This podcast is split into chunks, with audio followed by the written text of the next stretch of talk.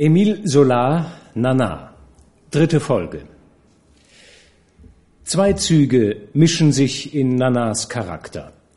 Als Straßendirne aus dem armen Viertel von Paris ist sie einerseits geprägt von einer naiven Jungmädchen-Sentimentalität mit romantischen Träumen von Liebe, Zweisamkeit und ehrbarem Ansehen, so hatten wir sie vor allem in der letzten Folge kennengelernt, Andererseits ist sie auch berechnend und aufbrausend in ihrem Zorn über die feine Gesellschaft, der sie doch so gerne angehören will. In diesem Charakterzug werden wir ihr vor allem heute begegnen. Doch zunächst ein kurzer Rückblick. Nach ihrem furiosen Auftritt als blonde Venus im Théâtre de Variété hatte es Nana eigentlich geschafft, in die feine Pariser Gesellschaft aufzusteigen. Der dicke, schwerreiche Bankier Steiner war der erste, den sie sich während eines Soupers in ihrer Wohnung am Boulevard Haussmann gefügig machte. In seinem rasenden Hunger nach Weibern kaufte er ihr schon bald danach ein prunkvolles Landhaus in der Nähe von Orléans, La Mignotte benannt. Dort sahen wir Nana in der letzten Folge, wie sie trotz ihrer Verbindung mit Steiner eine heftige Affäre mit ihrem glühendsten Verehrer, dem erst 17-jährigen Georges Hugon, begann. Romantische Jungmädchenträume von ewiger Liebe und ungestörter Zweisamkeit schwebten ihr vor der Seele. Aber da war ja auch noch der ehrwürdige Graf Muffat de Bevy, seines Zeichens Kammerherr der Kaiserin. Obwohl streng katholisch erzogen und eigentlich aller Sinnenlust abhold, war er doch, nachdem er Nana in Begleitung des Prinzen von Schottland in ihrer Theatergarderobe gesehen hatte, halbnackt hatte sie sich den Blicken der Herren präsentiert, in begehrlicher Wollust für sie entbrannt. Er wollte sie besitzen. Und Nana ließ alle Backfischträume fahren, schickte den armen kleinen Georges, auch Sisi genannt, in die Wüste, will sagen zurück zu seiner Mutter, der Notarswitwe Madame Hugon auf deren Landhaus Les Fondettes. Und er hörte das heftige Liebeswerben des Grafen Muffat. Sie schlief mit ihm, aber ohne Lust, lautete der letzte Satz des sechsten Kapitels, mit dem wir die vergangene Lesung beendeten. Ohne Lust, aber mit wohlberechnetem Kalkül könnten wir ergänzen. Drei Monate später, an einem Dezemberabend, ging der Graf Muffat in der Passage de Panorama spazieren. Mit diesem Satz hebt das siebte Kapitel an. Es ist der Dezember des Jahres 1867 und wir erfahren von den Gewissenszweifeln des Grafen, der seine moralische Integrität, das Glück seiner Ehe mit Gräfin Sabine, auch seine Reputation bei Hofe in höchster Gefahr sieht, sich seiner unbändigen Leidenschaft für Nana aber dennoch nicht erwehren kann. Und die hält ihn hin, belügt ihn, spielt ein undurchschaubares Spiel mit ihm. Warum? Er muss mit ihr sprechen. Die Gelegenheit ist insofern günstig, als Gräfin Sabine für ein paar Tage nicht in Paris weilt, denkt er. Wir erfahren ferner, dass der Bankier Steiner, von dem sich Nana während dieser letzten drei Monate aushalten ließ, bei einer Börsenspekulation so gut wie bankrott gegangen ist. Nana ist also in ihrem Verlangen nach Geld und Luxus einigermaßen behindert. Und da kommt ihr ein ungeahntes Druckmittel gegenüber dem Grafen wie gerufen.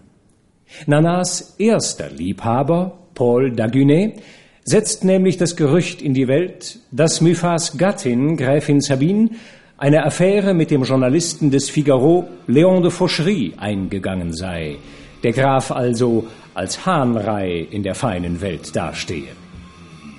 Dies und einen merkwürdigen Artikel des Journalisten über Nana betitelt Die goldene Fliege will sie ihrem betörten Grafen nun brühwarm unter die Nase halten. Wir sehen die beiden nach einem für den Grafen höchst unangenehmen Spaziergang durch die Passage de Panorama an jenem Dezemberabend im Schlafzimmer Nanas. Der überraschende Besuch des Grafen ist allerdings auch ihr höchst unlieb, denn in der Küche wartet jemand auf sie. Die nun folgende Szene ist übrigens das Vorbild bzw. die Inspirationsquelle für Edouard Manets berühmtes und skandalumwittertes Gemälde Nana, für das die junge Schauspielerin Henriette Auxerre dem Maler und Freund Solars Modell stand. Muffat hatte inzwischen im Schlafzimmer schon seinen Gehrock ausgezogen. Im Kamin brannte ein helles Feuer.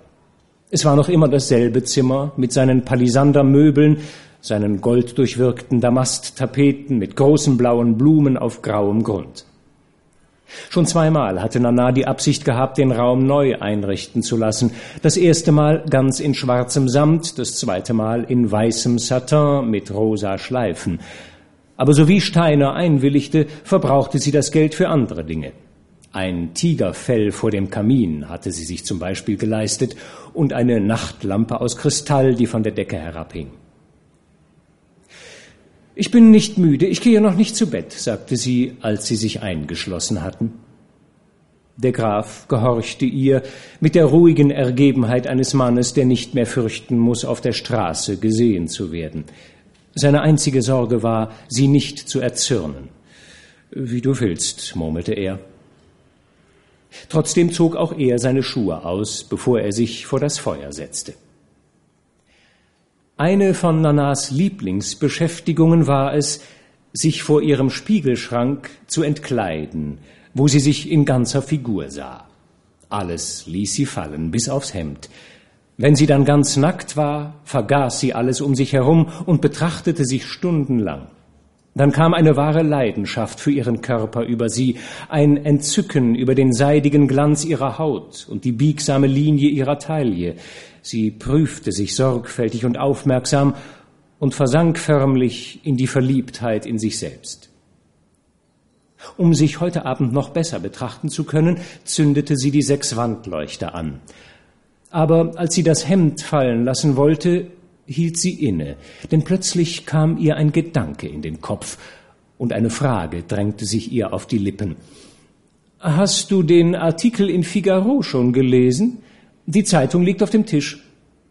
Es heißt, darin sei von mir die Rede, sagte sie und tat so, als sei es ihr ganz gleichgültig. Was denkst du darüber, Liebling? Damit ließ sie das Hemd fallen, stand ganz nackt da und wartete, bis Muffat zu Ende gelesen hatte. Muffat las langsam. Faucherys Artikel, betitelt Die goldene Fliege, war die Geschichte einer Dirne, die von vier oder fünf Generationen von Trinkern abstammte und deren Blut über eine lange Kette von Vorfahren verdorben war durch Elend und Suff, was bei ihr in eine nervöse Übersteigerung des Geschlechtstriebes umgeschlagen war. Auf dem Vorstadtpflaster von Paris war sie aufgewachsen und rächte nun die Elenden und Verkommenen, von denen sie herkam. In ihr stieg die Fäulnis, die man im Volke gären ließ, wieder empor und zersetzte den Adel. Sie wurde zu einem Bacillus der Vernichtung, womöglich ohne es selbst zu wollen, indem sie ganz Paris zwischen ihren weißen Schenkeln zerrüttete und verderben ließ. Und am Ende des Artikels stand der Vergleich mit der Fliege, einer sonnenfunkelnden Fliege, die von der Jauche aufflog, den Tod aus dem am Wegrand verreckten Aas saugte und schwirrend, tanzend in leuchtendem Edelsteinschimmer die Männer vergiftete, wenn sie sich auf sie setzte, in den Palästen, in die sie durchs Fenster hereinflog. Mypha hob die Augen und starrte ins Feuer. Nun, fragte Nana. Aber er antwortete nicht. Er schien den Artikel noch einmal lesen zu wollen. Ein eisiger Schauer rieselte ihm den Rücken herab. Dieser Aufsatz war hundsjämmerlich geschrieben, und doch war Muffat betroffen von der Lektüre, die plötzlich all das in ihm wach werden ließ, an das er seit ein paar Monaten nicht mehr zu rühren wagte. Da blickte er auf. Nana war ganz in das Entzücken über sich selbst versunken. Sie beugte den Nacken und betrachtete im Spiegel aufmerksam einen kleinen Leberfleck oberhalb ihrer rechten Hüfte. Sie berührte ihn mit der Fingerspitze, beugte sich dabei noch tiefer und fand ihn höchst amüsant und hübsch an dieser Stelle. Dann ging sie zu anderen Partien ihres Körpers über und studierte sie mit dem erstaunten, geilen Ausdruck eines jungen Mädchens, das seine Pubertät entdeckt. Langsam breitete sie die Arme aus, um ihren fetten Venusrumpf hervortreten zu lassen, drehte sich in den Hüften und verweilte lange beim Profil ihrer Brust und der schwellenden Fülle ihrer Schenkel.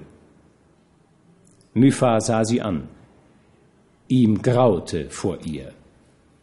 Die Zeitung war seinen Händen entfallen. In diesem Moment, in dem er sie klar in ihrem ganzen Wesen vor sich sah, verachtete er sich tief. Denn so war es doch. In drei Monaten hatte sie sein Leben zerstört. Er fühlte sich schon verdorben bis ins Mark durch allerhand üble Perversitäten, die er nie geahnt hatte. Alles in ihm wurde faul. Er sah die Auflösung, sah, dass er selbst vergiftet, seine Familie zerstört war und ein ganzes Stück der Gesellschaft in den Fugen zusammenbrach. Und doch konnte er die Augen nicht von ihr wenden. Er starrte sie an und versuchte sich mit Ekel vor ihrer Nacktheit zu erfüllen. Er sah die Umrisse dieses blonden Fleisches, das in goldenem Schimmer ertrank, diese Rundungen, über die das Kerzenlicht in seidigen Reflexen hinglitt, und er dachte an seinen alten Abscheu vor dem Weibe, dem Ungeheuer der Heiligen Schrift, das voll Unzucht war und Raubtiergerüche ausströmte. Ja, das war Nana. In ihrem Gesäß und ihren Stutenschenkeln, in den schwellenden, von tiefen Falten durchzogenen Fleischrundungen, deren Schatten das Geschlecht in einen verwirrenden Schleier hüllten, lag etwas Tierisches. Das war das goldene Tier, dessen bloßer Geruch die Welt verdarb. Mypha starrte sie immerzu an, dermaßen gepackt und besessen, dass er die Augen schloss, um sie nicht mehr zu sehen. Aber auch auf dem dunklen Grunde seiner Lider erschien das Tier, gewaltiger noch, furchtgebietend in seiner unzüchtigen Stellung. Jetzt hockte Nana sich hin.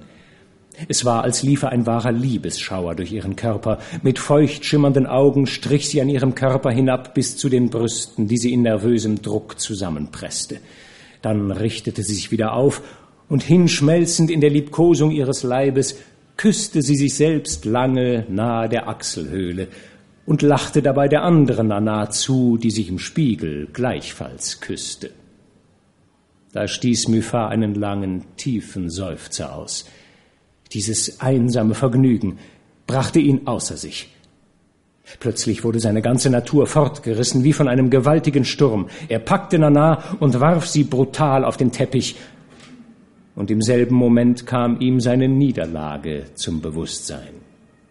Dass sie dumm, ordinär und verlogen war, wusste er, und doch wollte er sie besitzen, giftig wie sie war. Hey, so was Dummes, sagte sie, als er sie wieder aufstehen ließ. Doch beruhigte sie sich schnell. Jetzt würde er sich fortscheren. Nachdem sie ein spitzenbesetztes Nachthemd übergeworfen hatte, setzte sie sich auf den Fußboden vor das Feuer. Danach versank sie in ein langes Schweigen und dachte über ein Mittel nach, wie sie den Grafen fortschicken könnte. Also, sagte sie schließlich, du erwartest deine Frau erst morgen früh zurück?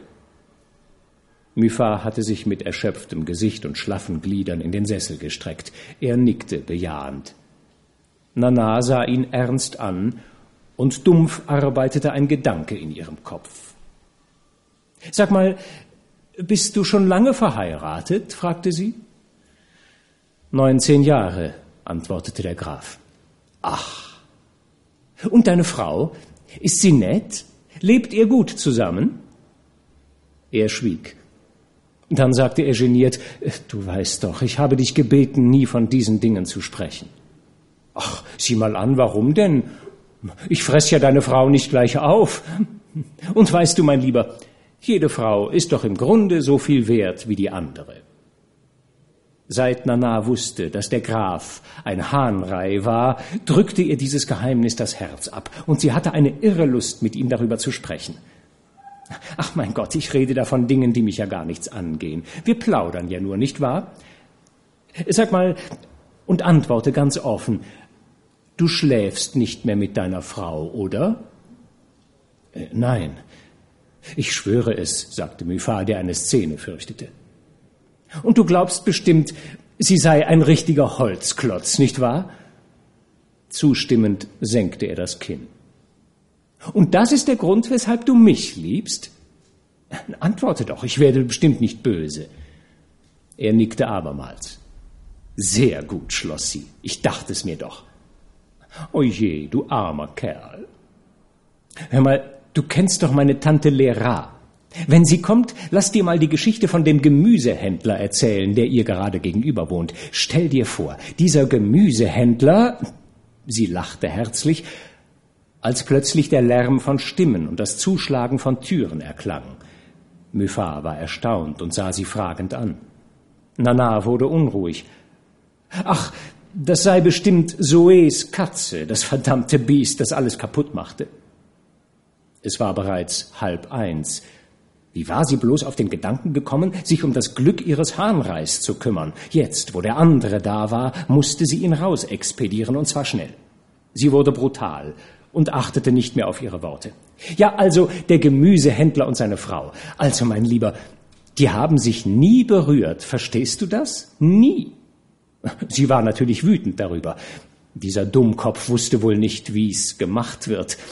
Na, und weil er sie für ein Stück Holz hielt, ist er anderswo hingegangen, hat's mit Huren getrieben, die ihm allerhand Schweinereien beigebracht haben, und sie hat sich ihrerseits schadlos gehalten mit Kerlen, die weit ausgekochter waren als ihr Dämlack von Ehemann. Na, und so geht's immer, wenn man sich nicht versteht. In sowas weiß ich Bescheid. Mypha erblasste, als er endlich ihre Anspielungen verstand und wollte sie zum Schweigen bringen. Aber sie war nun mal im Zuge. Nein, nein, lass mich in Ruhe. Wenn ihr nicht solche Schafsköpfe wäret, dann würdet ihr zu euren Frauen ebenso nett sein wie zu uns. Und wenn eure Frauen nicht solche Puten wären, dann würden sie sich genauso viel Mühe geben, euch festzuhalten, wie wir euch zu kriegen. Sprich nicht von anständigen Frauen, sagte er hart. Du kennst sie nicht. Sofort erhob sich Nana auf die Knie. Was? Ich kenne sie nicht? Na und ob. Die sind ja nicht mal sauber, deine anständigen Frauen. Ich wette, dass du keine findest, die sich so zeigen kann, wie ich hier bin.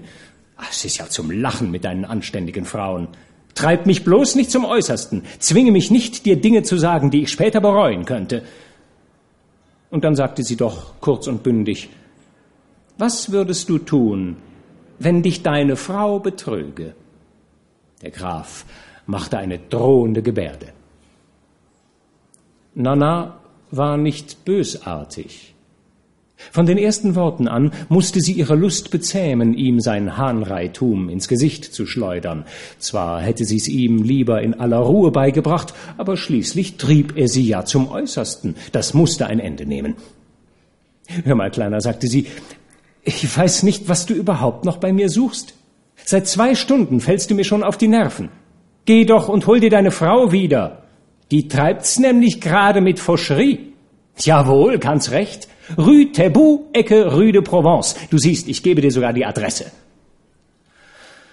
Muffat erhob sich schwankend, wie ein vor die Stirn geschlagener Stier. Ach, du und deine anständigen Frauen. Weiß Gott, die sind tüchtig, die dusseligen Puten. Weiter kam sie nicht. Mit einem furchtbaren Griff schleuderte er Nana längelang zu Boden. Er hob den Fuß und wollte ihr den Kopf zertreten, um sie zum Schweigen zu bringen. Einen Moment hatte sie entsetzliche Angst. Aber Liebling, was ist denn? Ich habe geglaubt, du wüsstest Bescheid. Sonst hätte ich dir doch bestimmt nichts davon gesagt. Und vielleicht stimmt's ja auch gar nicht. Ach, weißt du, wenn ich Mann wäre, dann würde ich auf die Weiber einfach spucken. Die Weiber, ob hoch, ob niedrig, sind sich doch alle gleich, alle dasselbe Hurengesindel. Aber er hörte gar nicht zu. Vor Wut schnaubend zog er die Stiefel und den Überrock wieder an, und so wie er in einem letzten Kraftaufwand die Tür gefunden hatte, stürmte er davon. Na schön, dann gute Reise! Pah, der wird noch ausfällig, wenn man ihm reinen Wein einschenkt. Dabei habe ich doch wahrhaft mein Möglichstes getan. Bin ich vielleicht dran schuld, dass er ein Hahnrei ist? Fluchend kroch sie ins Bett und läutete Zoe, sie solle den anderen hereinkommen lassen, der in der Küche wartete. In lähmender Betäubung stolpert Graf Mifan nun stundenlang im Regen durch die nächtlichen Straßen von Paris. Sollte es wirklich wahr sein, dass seine Frau während er in Hemdsärmeln bei einer Dirne saß, sich einem hergelaufenen Journalisten in dessen Wohnung hingab? Er sucht und findet die Rue Tabu, sieht ein erleuchtetes Fenster, sieht den Schatten einer Frau. Seiner Frau? Er wagt es nicht zu läuten, um sie womöglich auf frischer Tat zu ertappen, wagt auch nicht stehen zu bleiben und zu warten, bis vielleicht irgendwann eine Frau das Haus verließe und er sich über Wahrheit oder infame Lüge Klarheit verschaffen könnte. So setzt er, verzweifelt und todtraurig, seinen Marsch durch die Finsternis fort. Der Tag brach bereits an, ein schmutziger Tag auf dem dreckigen Pflaster von Paris. Muffat war durch die langen, noch im Bau befindlichen Straßen an der neuen Oper zurückgewandert. Durchnässt von Regengüssen, von Räderspuren zerfurcht, hatte sich der kalkhaltige Boden in einen See von Schlamm verwandelt. Und ohne darauf zu achten, wo er hintrat, ging Muffat immer weiter, glitt aus und hielt sich an den Mauern fest. In der unendlichen Leere seines Wesens blieb nur ein einziger Gedanke übrig, nämlich der, dass er sehr elend war. Da dachte er an Gott. Dieser plötzliche Gedanke an die göttliche Hilfe, an den überirdischen Trost überraschte ihn wie etwas Unerwartetes und Seltsames. Früher hatte ihm Gott all seine Barmherzigkeit geschenkt. Wenn ihn der leiseste Kummer bedrückte, das kleinste Hindernis seinen Lebensweg versperrt hatte, war er in eine Kirche getreten, hatte sich auf die Knie geworfen und sein Nichts vor der Allmacht gedemütigt. Aber heute pflog er der Andacht nur noch selten, in Stunden, wenn ihn die Angst vor dem Fegefeuer packte. Nana störte ihn in seinen religiösen Pflichten. Und jetzt wunderte ihn der Gedanke an Gott. Warum hatte er nicht gleich an Gott gedacht in dieser furchtbaren Krise? Und so suchte er auf seinem schmerzlichen Weg eine Kirche. Er konnte sich nicht mehr zurechtfinden. Das morgendliche Dämmerlicht ließ ihn die Straßen verwechseln. Endlich, als er um die Ecke der Rue de la Chaussée d'Antin bog, gewahrte er am Ende der Straße die Dreifaltigkeitskirche mit ihrem Turm, der undeutlich im Nebel verschwamm. Unter der Vorhalle musste er einen Moment Atem schöpfen. Dann trat er ein. Die Seitenschiffe lagen im Dunkeln. Nicht eine Seele war da. Muffat drängte sich durch das Gewirr von Stühlen, verlassen, das Herz von Tränen geschwollen, und kniete dann vor dem Gitter einer kleinen Kapelle neben einem Weihwasserkessel nieder. Er faltete die Hände und betete immer wieder, O oh mein Gott, Verlass nicht dein Geschöpf, das sich deiner Gerechtigkeit empfiehlt. Mein Gott, verlass mich nicht, ich flehe dich an, lass mich nicht umkommen unter den Schlägen deiner Widersacher. Aber es kam keine Antwort. Dunkel und Kälte fielen ihm aufs Haupt. Da stützte er sich auf einen Stuhl und stand mit wankenden Knien auf. Gott war noch nicht hier. Und mechanisch kehrte er zu Nana zurück. Der Gedanke, in sein düsteres Haus in der Rue Miromesnil zurückzukehren, ließ ihn erschauern. Nana öffnete. Sie hatte sich kaum die Zeit genommen, in einen Unterrock zu schlüpfen. Sie war barfuß, das Haar aufgelöst, das Hemd zerknittert und zerrissen in der Unordnung einer Liebesnacht. Wie?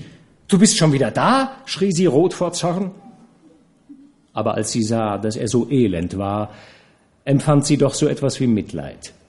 Na, du siehst ja nett aus, du armer Kerl, sagte sie etwas sanfter. Was ist denn los? Ach, du hast sie erwischt. Du hast Ärger gehabt, wie? Er antwortete nicht. Da begriff sie, dass er keinen Beweis hatte. Und um ihn wieder aufzurichten, sagte sie, na siehst du, da habe ich mich eben geirrt. Deine Frau ist anständig, Ehrenwort. Aber jetzt, mein Kleiner, musst du nach Hause gehen und dich schlafen legen. Du hast auch wirklich nötig. Er rührte sich nicht. Na los, geh schon. Ich kann dich nicht hier behalten. Oder hast du vielleicht die Absicht, hier zu bleiben? Ja, Lass uns schlafen gehen, stammelte er. Da musste sie sich zusammennehmen, um nicht aus der Haut zu fahren. Ja, war er denn blödsinnig geworden? Los, geh, sagte sie ein zweites Mal. Nein. Da geriet sie ganz außer sich und schrie, aber das ist ja ekelhaft. Kapierst du denn nicht? Ich hab die Nase voll von dir. Hol dir deine Frau wieder, die dir Hörner aufsetzt. Hast du denn immer noch nicht genug? Wirst du mich endlich in Ruhe lassen? Myfas Augen füllten sich mit Tränen. Er faltete die Hände. Lass uns schlafen gehen. Da verlor Nana wirklich den Kopf. Verdammt nochmal, jetzt habe ich aber wirklich genug davon, fluchte sie und knallte mit der Faust auf den Tisch. Weiß Gott, ich habe mir die größte Gewalt angetan, um dir treu zu bleiben. Aber morgen könnte ich reich sein, mein Lieber, reich. Ich brauchte bloß ein Wort zu sagen. Erstaunt hob er den Kopf. An die Geldfrage hatte er noch nie gedacht. Wenn sie nur einen Wunsch äußere, sofort würde er ihn erfüllen. Sein ganzes Vermögen gehöre ihr. Nein, nein, nein, jetzt ist es zu spät, entgegnete sie wütend.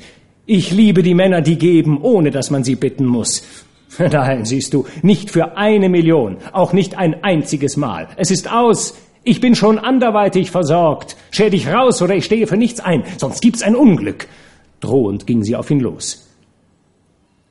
Da ging plötzlich die Tür auf und Steiner erschien.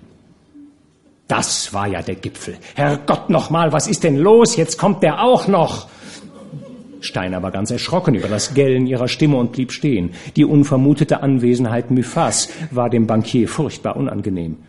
Was willst du? fragte Nanaro. Sie duzte ihn einfach und kümmerte sich gar nicht um den Grafen. Ich, ich, stotterte er, ich bringe das Bewusste. Was? Er zögerte.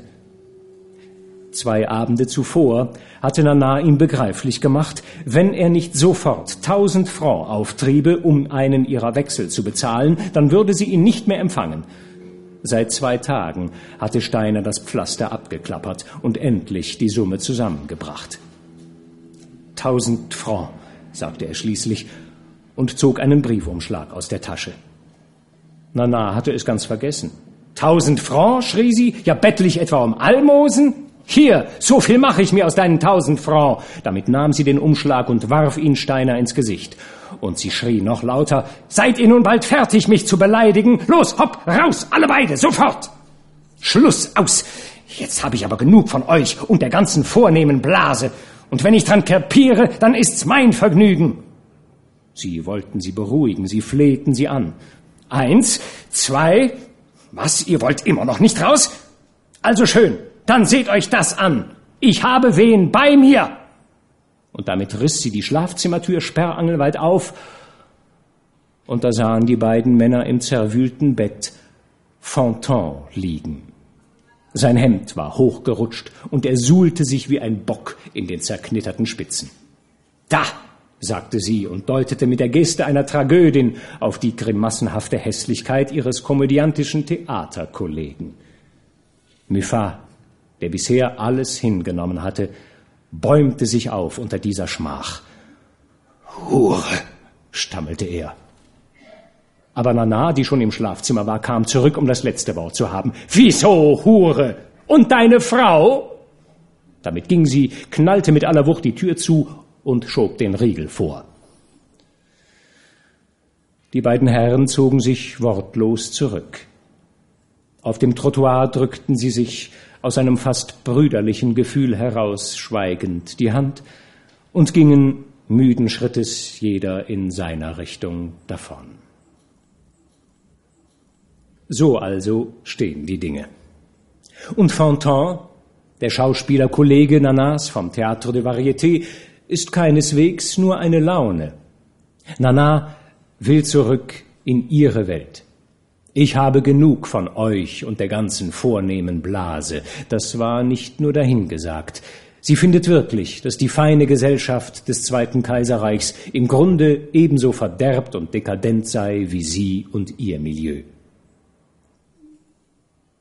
Das umfangreiche achte Kapitel des Romans müssen wir aus Zeitgründen leider komplett überspringen. Unerfreuliche Szenen spielen sich dort ab. Fontan mit dem Nana im Januar 1868 eine kleine Wohnung im Rotlichtmilieu auf dem Montmartre bezieht, Fontan entpuppt sich schon bald als brutaler Schläger, der Nana auch finanziell nur ausnutzt. Ihr Landhaus La Mignotte wird von Steiner in höchster Geldnot wieder verkauft und Graf Miffat hat aus Verzweiflung eine Liebschaft mit Rose Mignon, Nanas ärgster Konkurrentin am Theater, angefangen. Und Nana selbst? Ihr Traum von Häuslichkeit und ebenbürtigem Liebesglück zerrinnt mehr und mehr. Die Geldnot treibt sie wieder auf die Straße und in die schmuddligen Lokale ihrer verdorbenen Jugend, als sie sich als billige Hure für ein paar Sous verkaufte. Auch Fontan betrügt sie übrigens mit dahergelaufenen Schauspielerinnen. Da wirft sich Nana verzweifelt ihrer Jugendfreundin Satin, einer lesbischen Dirne, in die liebkosenden Arme. Die Männer, ob hoch, ob nieder, seien ja doch alles Saukerle, perverse Schweine, Dreckvolk. Das alles erstreckt sich über einen Zeitraum von einem knappen Jahr. Mittlerweile ist es November 1868 und im Théâtre de Variété probt man ein neues Stück. Die kleine Herzogin, nach dem Libretto von Léon de Fauchery, besagtem Zeitungsmann des Figaro, der die Hauptrolle der Herzogin Hélène mit Rose Mignon besetzt hat, seiner ehemaligen Geliebten, die ihn ja leider zugunsten des Grafen Muffat hatte sitzen lassen. Und da taucht plötzlich der immer hilfsbereite Freund Labordette bei Nana auf und er bietet sich, ihr zumindest eine kleine Nebenrolle als Kokotte in dem Stück zu verschaffen. Der Graf Muffat finanziere es, und da sei es doch ein leichtes, die beiden wieder zusammenzubringen. Nana zögert und willigt ein. Nicht so sehr aus Liebesgunst für den Grafen, aber man könnte sich ja seine Verbindungen zu Bordenave, dem Theaterdirektor, zunutze machen. Ihr schwebt nämlich eine ganz andere Rolle vor als die einer zweit- oder drittrangigen Kokotte. Während einer Theaterprobe arrangiert Labordette in einer Künstlergarderobe ein Wiedersehen zwischen Nana und Muffat, der verständlicherweise ganz aufgeregt ist.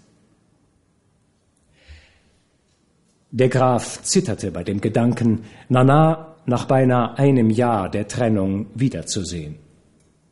Nach ihrem Bruch hatte er eine große Leere empfunden und sich ohne Widerspruch mit Rose eingelassen, denn er glaubte, eine Änderung in seinen Gewohnheiten würde seinen Schmerz noch verschlimmern.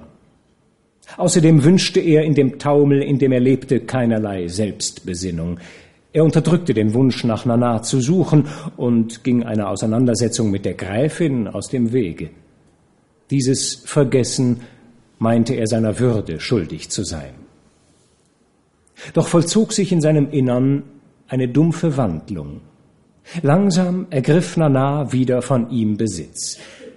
Es war die Schwachheit des Fleisches, die die Kraft der Erinnerung an so manche schreckliche Szene in ihm ersterben ließ. Er sah Fontan nicht mehr, er hörte Nana nicht mehr, wie sie ihn hinauswarf und ihm dabei den Ehebruch seiner Frau ins Gesicht zischte. All diese Bilder, diese Worte waren verblasst, indes in seinem Herzen eine schwere Beklemmung zurückblieb deren süße Qual ihn immer mehr bis zum Ersticken bedrückte.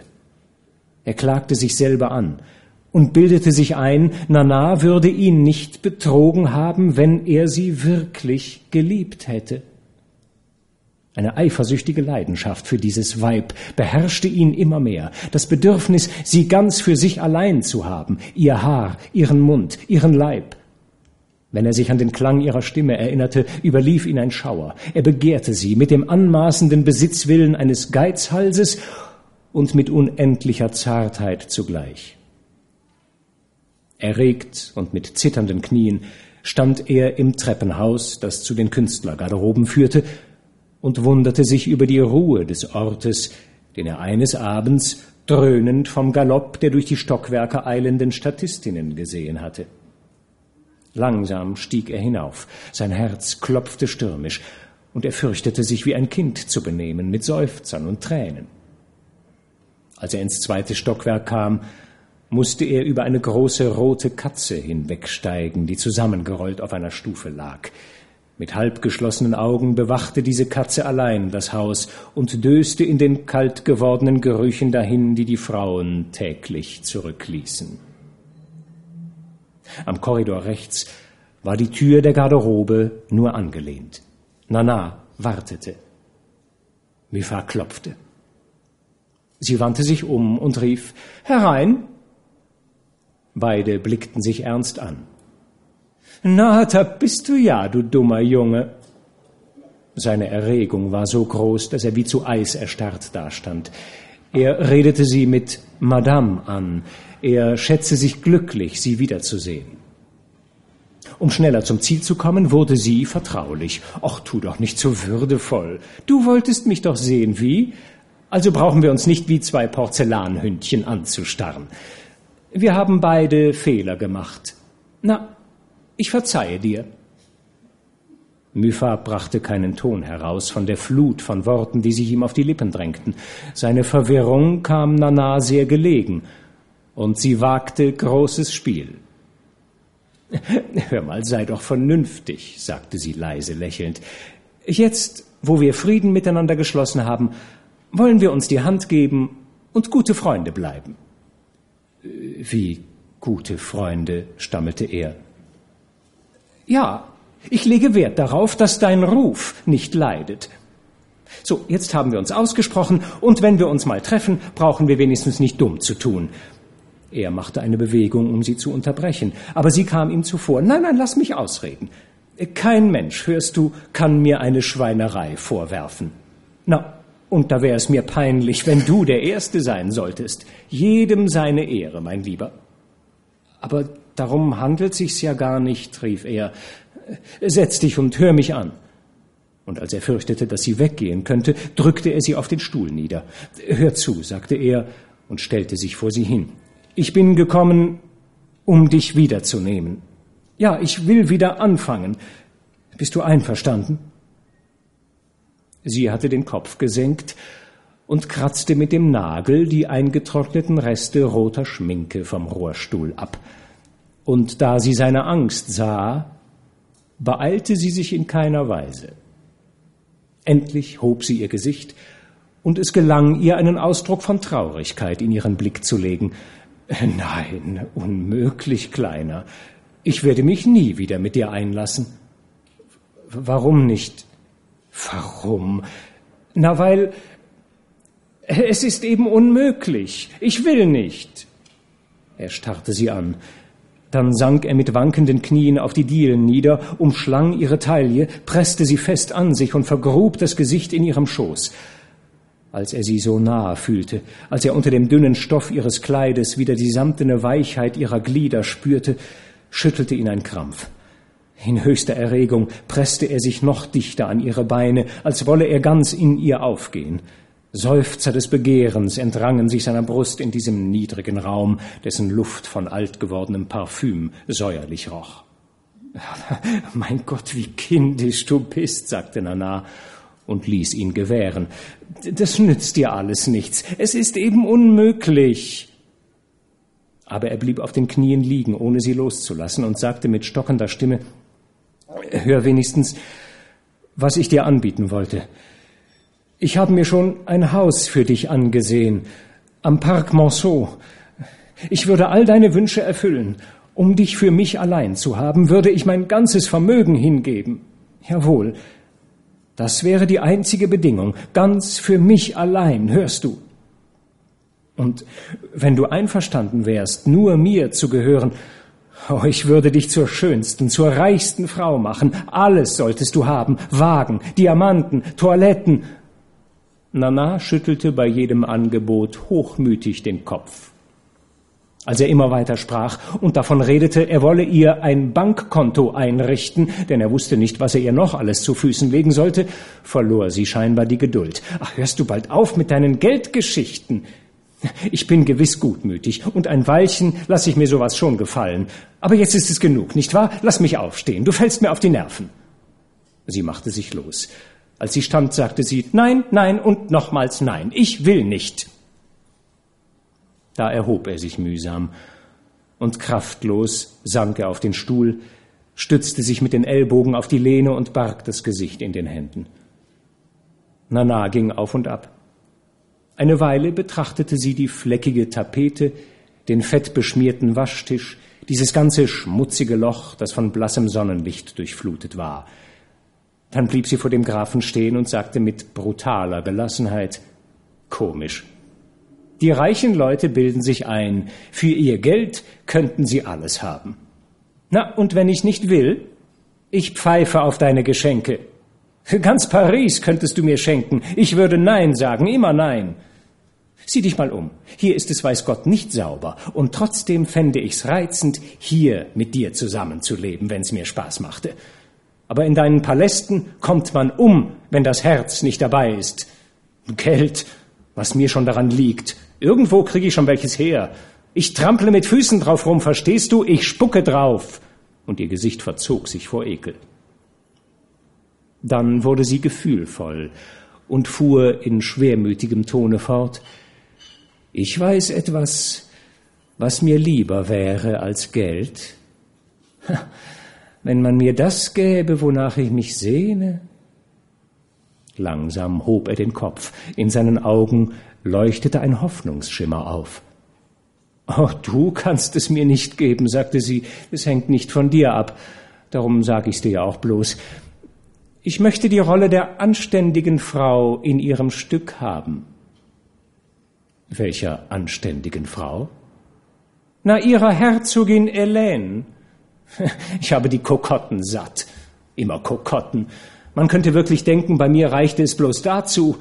Es ärgert mich allmählich. Sie glauben wohl, ich hätte eine schlechte Kinderstube hinter mir. Nein, nein, da sind Sie aber ganz gewaltig auf dem Holzweg.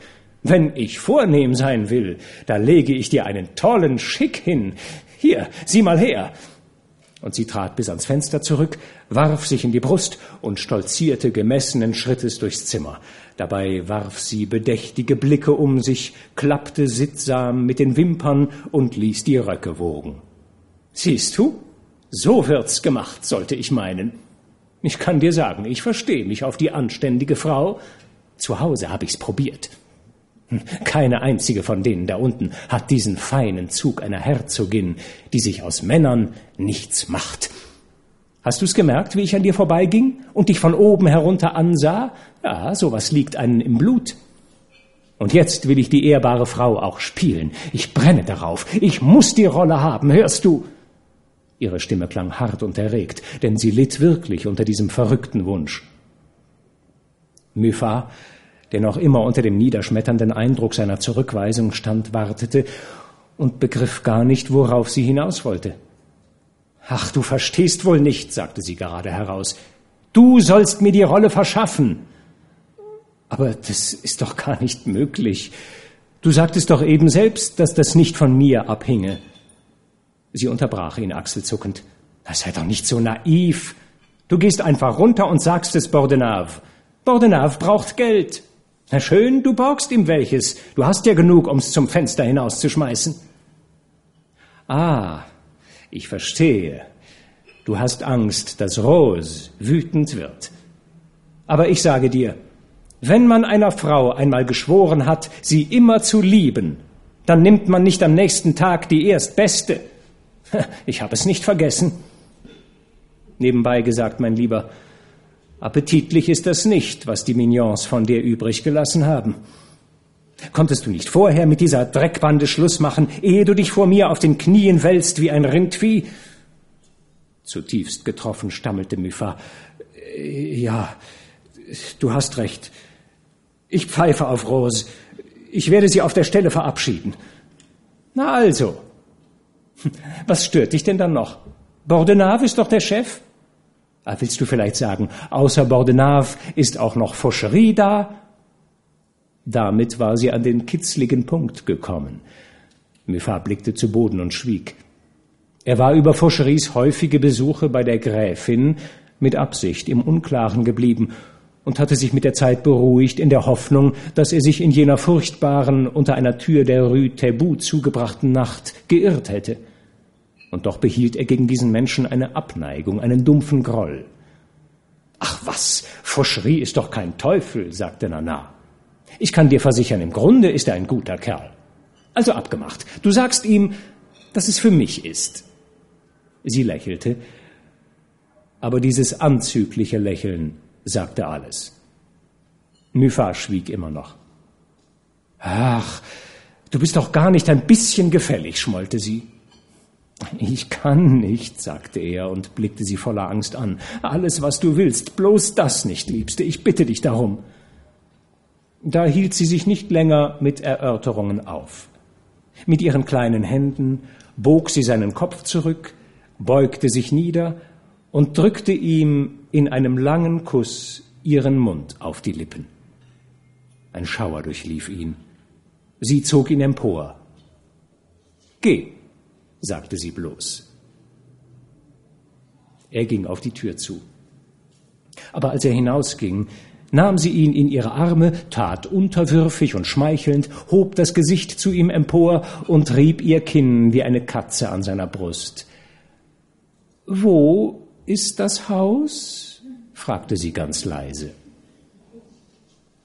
Avenue de Villiers. Ich kriege auch Equipagen? Ja. Und Spitzen, Diamanten?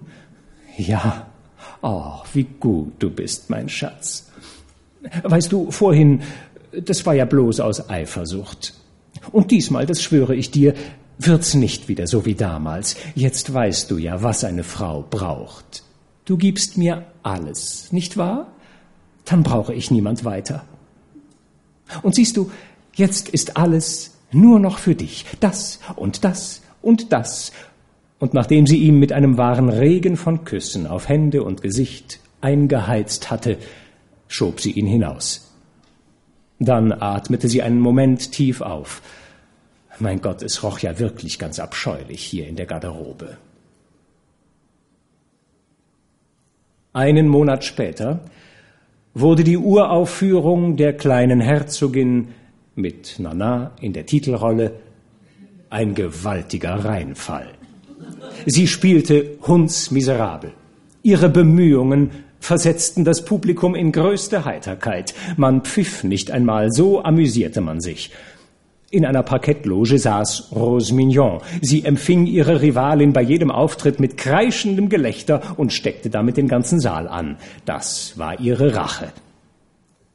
Als Nana nach der Vorstellung mit dem tief bekümmerten Muffat allein war, sagte sie wütend zu ihm, also so eine Verschwörung. Das ist alles pure Eifersucht. Aber ich wette hundert Louis d'Or, mein Lieber, dass ich alle, die gelacht haben, noch dazu bringe, den Boden unter meinen Füßen zu lecken. Jawohl, ich werde deinem Paris schon zeigen, was eine große Dame ist. Und das zehnte Kapitel schließt sich nahtlos an. Jetzt wurde Nana eine elegante Dame, die von der Dummheit und den Lastern der Männer lebte, die Königin der großen Kurtisanen. Es war ein schneller, endgültiger Aufstieg auf den Ruhmesgipfel des galanten Lebens, wo die Torheiten des Geldes und die wilden Ausschweifungen der Schönheit ins helle Licht traten. Das Seltsame war, dass dieses üppige Mädchen, das auf der Bühne, seit es die anständige Frau hatte darstellen wollen, so ungeschickt, so komisch wirkte, in der Stadt mühelos die Rolle einer Zauberin spielte. Mit der Geschmeidigkeit einer Schlange, mit der nervösen Feinheit einer rassigen Katze und der herablassenden Vornehmheit des Lasters, hochmütig und aufreizend, setzte sie als allmächtige Herrscherin ihren Fuß auf Paris. Nanas Haus stand in der Avenue de Villiers, Ecke Rue Cardinet, in diesem Luxusviertel, das damals mitten in der ehemaligen Ebene von Monceau emporwuchs. Es war von einem jungen Maler im Rausch eines ersten Erfolges erbaut worden, musste jedoch schon bald wieder verkauft werden, als kaum der Gips trocken war. Im Renaissance-Stil gehalten, wirkte es wie ein Palast, angefüllt mit herrlichen Orientteppichen, alten Buffets und großen Sesseln. Im Treppenhaus unten hielt ein holzgeschnitzter Neger eine silberne Schale mit Visitenkarten. Vier Frauenfiguren aus weißem Marmor mit nackten Brüsten dienten als Lampenträger. Teppiche und Tapisserien dämpften jedes Geräusch. Eine andachtsvolle Stimmung herrschte, als träte man in eine Kapelle, deren Stille hinter den geschlossenen Türen ein Geheimnis ward. Den großen, im Stil Louis XVI. eingerichteten Salon im Erdgeschoss öffnete Nana nur an Galaabenden, wenn sie Leute aus den Tuillerien oder ausländische Persönlichkeiten empfing. In dem hohen Speisesaal mit seinen Gobelins und der monumentalen Anrichte, auf der alte Fayencen und wunderbare Stücke alten Silberzeugs standen, fühlte sie sich ein wenig verloren, wenn sie dort allein frühstückte. Deshalb ging sie nach den Mahlzeiten schnell wieder hinauf, Sie lebte ganz in der ersten Etage in ihren drei riesigen Räumen, dem Schlafzimmer, dem Ankleideraum und dem kleinen Salon. Schon zweimal hatte sie das Schlafzimmer neu herrichten lassen. Das erste Mal in mauvefarbenem Satin, dann in blauer Seide. Sie war jedoch nicht zufrieden damit. Überall lagen Eisbärfelle eine raffinierte Laune Nanas, die sich nicht entkleiden konnte, ohne sich beim Ausziehen der Strümpfe auf den Fußboden zu setzen. Durch eine fast immer geöffnete Tür sah man den Toilettenraum ganz in Marmor und Spiegelglas mit der tiefen weißen Badewanne, Waschbecken aus Silber und Garnituren aus Elfenbein und Kristall. Veilchenduft, das betäubende Lieblingsparfum Nanas, durchströmte das ganze Haus bis auf den Hof. Und mitten in diesem Glanz saß Nana und schuf sich eine Stellung in der Welt. Nach der dritten Aufführung der kleinen Herzogin hatte Bordenave sie wutschnaubend gefeuert. Trotz des Geldes vom Grafen stand er vor dem Bankrott. Nana behielt von ihrem Misserfolg eine gewisse Bitterkeit zurück, aber die Rachegedanken hielten nicht lange vor in ihrem Spatzengehirn. Was übrig blieb, war ihre nimmersatte Verschwendungssucht, die ständige Lust zu verschlingen und zu vergeuden.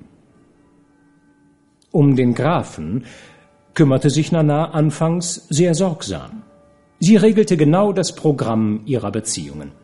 Er gab ihr 12.000 Francs im Monat, ohne die Geschenke zu rechnen, und verlangte dafür nur absolute Treue. Sie schwur ihm Treue. Aber sie forderte gewisse Rücksichten, nämlich unumschränkte Freiheit in ihrer Eigenschaft als Herrin des Hauses und volle Respektierung ihrer Wünsche. So wollte sie täglich ihre Freunde empfangen, und er sollte nur zu festgelegten Stunden kommen.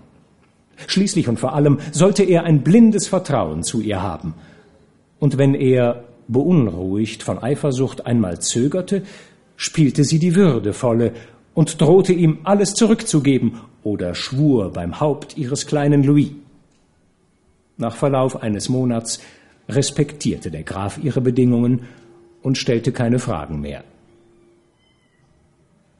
Eines Abends jedoch, nachdem sie Muffat eben erst die feierlichsten Treueeide geschworen hatte, geschah es, dass sie den Grafen Xavier de Vendeuvre der ihr seit 14 Tagen eifrig mit Besuchen und Blumen den Hof machte, über Nacht bei sich behielt. Sie tat es nicht aus Laune, sondern um sich zu beweisen, dass sie wirklich frei war. Der Gedanke an ihren Vorteil kam ihr erst hinterher, als Vendeuvre ihr am nächsten Tage behilflich war, eine Rechnung zu bezahlen, von der sie dem andern nichts erzählen wollte.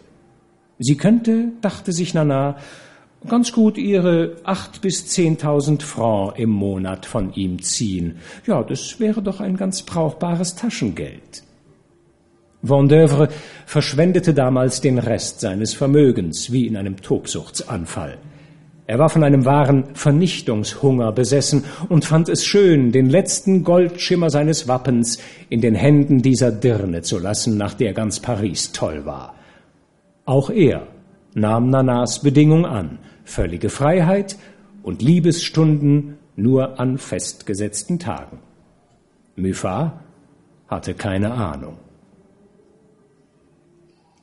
Eines Morgens, als der Graf das Schlafzimmer noch nicht verlassen hatte, führte Zoe einen am ganzen Leibe zitternden Herrn ins Ankleidezimmer, wo Nana gerade die Wäsche wechselte. Nanu? Sie, Sie? sagte die junge Frau verdutzt. In der Tat, es war Georges, Georges Hugon. Als er sie im Hemd vor sich sah, wie ihr die goldenen Haare auf die nackten Schultern fielen, warf er sich ihr um den Hals und küsste sie überall hin. Erschrocken wehrte sie sich, hielt ihm den Mund zu und flüsterte, Hör doch auf, er ist da. So was Dummes. Und Sie, Zoe, sind Sie denn wahnsinnig? Nehmen Sie ihn mit sich fort, behalten Sie ihn unten. Ich will versuchen, ob ich runterkommen kann. Als Nana in den Speisesaal herunterkommen konnte, schimpfte sie beide aus. Zoe zog ein beleidigtes Gesicht und sagte beim Hinausgehen ärgerlich, sie hätte geglaubt, Madame einen Gefallen zu tun. Georges starrte Nana an und war so glücklich über das Wiedersehen, dass sich seine schönen Augen mit Tränen füllten. Jetzt seien die bösen Tage vorbei. Seine Mutter glaube, er sei vernünftig geworden und habe ihm erlaubt, Le Fondette zu verlassen.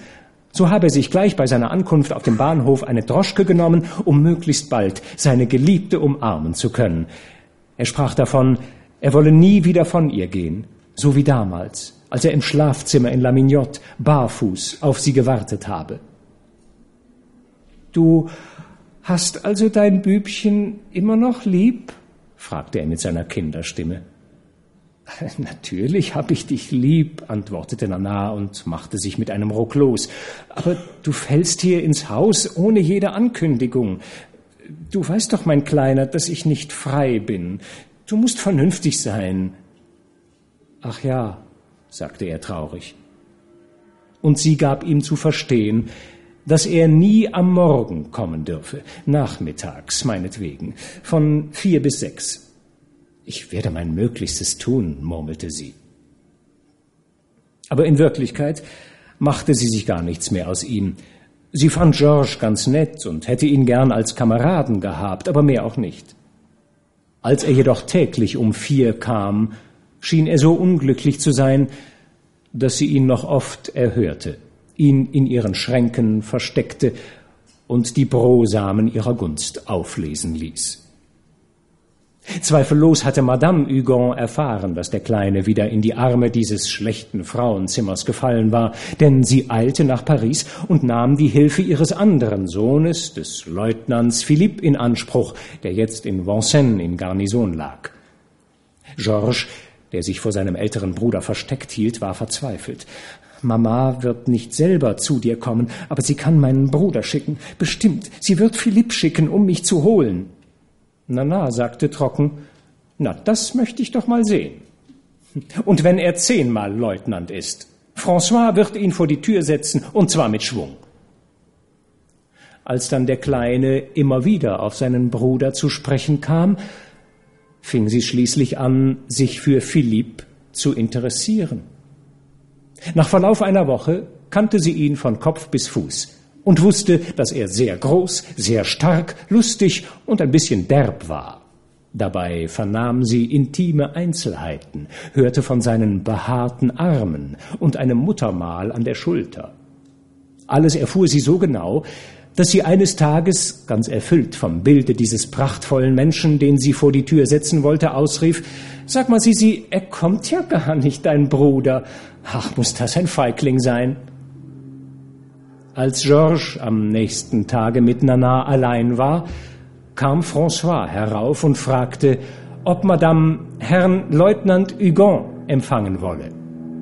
Sisi wurde ganz blass und stotterte, das habe ich mir gedacht. Mama hat heute früh mit mir gesprochen. Und er beschwor Nana, Philipp nicht zu empfangen.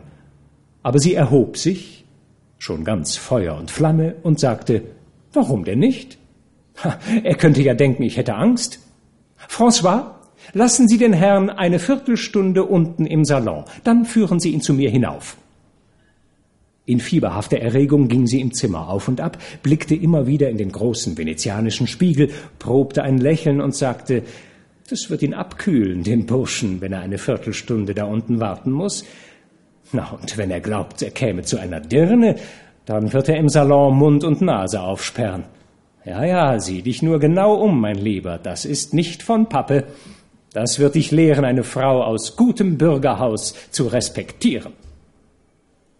Als die Viertelstunde vorbei war, schickte sie Georges hinüber ins Schlafzimmer und ließ ihn schwören, nicht an der Tür zu lauschen. Hab keine Angst, sagte sie würdevoll, wenn er höflich ist, bin ich's auch.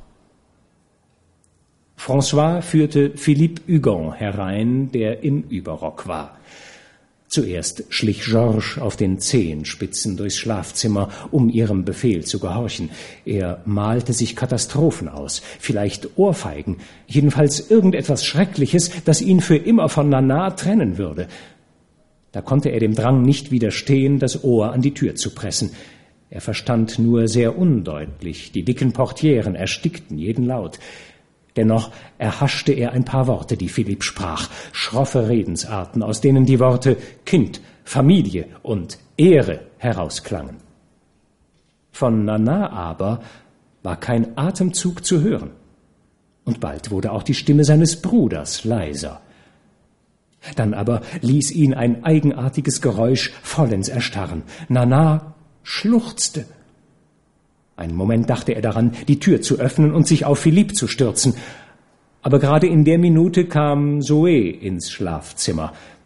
Rasch ging er von der Tür weg, denn er schämte sich, weil sie ihn überrascht hatte. Ruhig ordnete die Zofe Wäsche in einem Schrank, während er stumm und regungslos mit der Stirn an der Fensterscheibe dastand. Zoe brauchte eine Ewigkeit. Von Ungewissheit verzehrt warf er immer wieder scheue Blicke nach der Tür zum Salon. Was konnten sie bloß so lange machen? Vielleicht weinte Nana immer noch. Der rohe Kerl musste ihr Ohrfeigen verabreicht haben. Als Zoe endlich gegangen war, hastete er zur Tür, lauschte angestrengt und wich entsetzt zurück. Denn er vernahm einen plötzlichen Heiterkeitsausbruch, zärtlich flüsternde Stimmen und ersticktes Lachen, wie von einer Frau, die gekitzelt wird. Übrigens begleitete Nana fast im selben Moment Philipp hinaus bis zur Treppe, wobei sie sich in herzlichem und vertraulichem Ton unterhielten. Als Georges wagte, wieder in den Salon zu gehen, stand sie vor dem Spiegel und betrachtete sich. Nun? fragte er ängstlich. Was denn? sagte sie, ohne sich umzuwenden. Dann fuhr sie nachlässig fort. Aber was hast du mir denn da erzählt? Dein Bruder ist doch ein sehr netter Mensch. Also ist alles in Ordnung? Gewiss, es ist in Ordnung. Aber was ist denn mit dir los? Du machst ja ein Gesicht. Mir war so, als hörte ich, du hast doch nicht geweint. Ich geweint? Ach, du träumst wohl. Warum sollte ich denn geweint haben? Und nun wurde der Knabe ganz verlegen, als sie ihm eine Szene machte, weil er ungehorsam gewesen sei und hinter der Tür spioniert habe. Dein Bruder hat übrigens sofort gemerkt, wo er war. Seine Mutter hat ihm wahrscheinlich eingeredet, er käme zu einer gewöhnlichen Dirne. Nun, in dem Falle hätte man ja sein Erscheinen durchaus verstehen können, wegen deiner Jugend und der Familienehre. Ich habe ja Verständnis für solche Gefühle. Aber ein Blick genügte, und er benahm sich als feiner Mann. Also mach dir keine Sorge, es ist alles in Ordnung. Er wird deine Mama beruhigen. Und lachend fuhr sie fort, Übrigens, du wirst deinen Bruder jetzt öfter hier sehen. Ich habe ihn eingeladen. Er kommt wieder. Ach, er kommt wieder, sagte der Kleine und wurde ganz blass.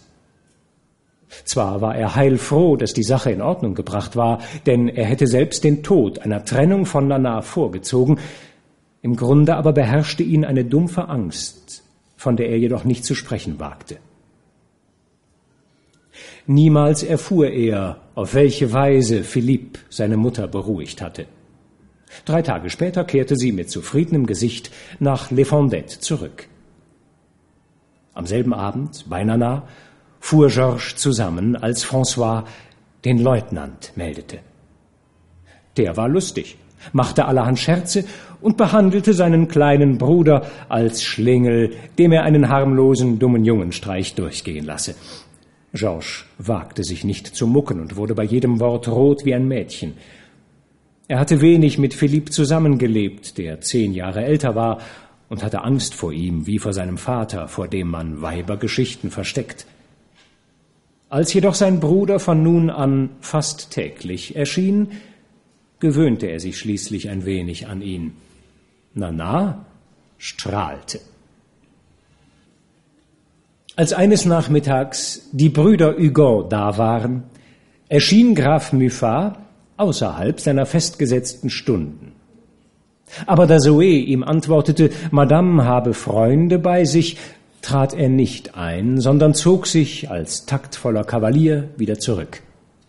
Als er am Abend wiederkam, empfing ihn Nana mit dem kalten Zorn einer aufs schwerste beleidigten Frau.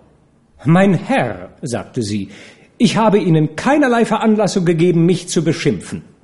Hören Sie, wenn ich zu Hause bin, bitte ich Sie hereinzukommen wie jeder andere. Der Graf war tief erstaunt, aber, meine Liebe, versuchte er zu erklären. Ach, etwa weil ich Besuch hatte? Jawohl, es waren Herren da. Was glauben Sie denn, was ich mit diesen Herren mache? Man bringt eine Frau in Verruf, wenn man sich wie ein diskreter Liebhaber benimmt, und ich will nicht ins Gerede kommen.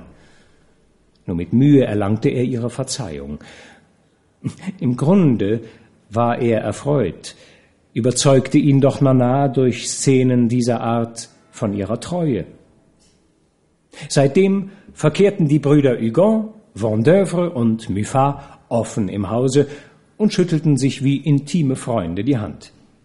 Nur Muffat bewahrte insofern noch ein wenig Zurückhaltung, als er nicht allzu oft erschien und behielt den formellen Ton eines Fremden bei, der zu Besuch kommt. Nachts, wenn Nana auf den Bärenfällen an der Erde saß und sich die Strümpfe auszog, sprach er freundschaftlich von diesen Herren, vor allem von Philippe, dem Leutnant, der die Ehrenhaftigkeit in Person sei. Ja, das ist wahr. Sie sind sehr nett, sagte Nana. Aber weißt du, Sie sehen ja auch, wer ich bin. Ein Wort, und ich würde Sie rauswerfen. Jedoch in all ihrem Luxus, ihrem ganzen Hofstaat, langweilte sich Nana zum Sterben. Sie hatte Männer für jede Minute der Nacht und Geld bis in die Schubfächer ihres Toilettentisches, aber das befriedigte sie nicht mehr. Sie hatte ein Gefühl der Leere und fand ihr Dasein zum Gähnen öde. Die Stunden verrannen stets in der gleichen Eintönigkeit. Sie lebte dahin wie ein Vogel, der weiß, dass er sein Futter findet und auf dem erstbesten Zweig schlafen kann.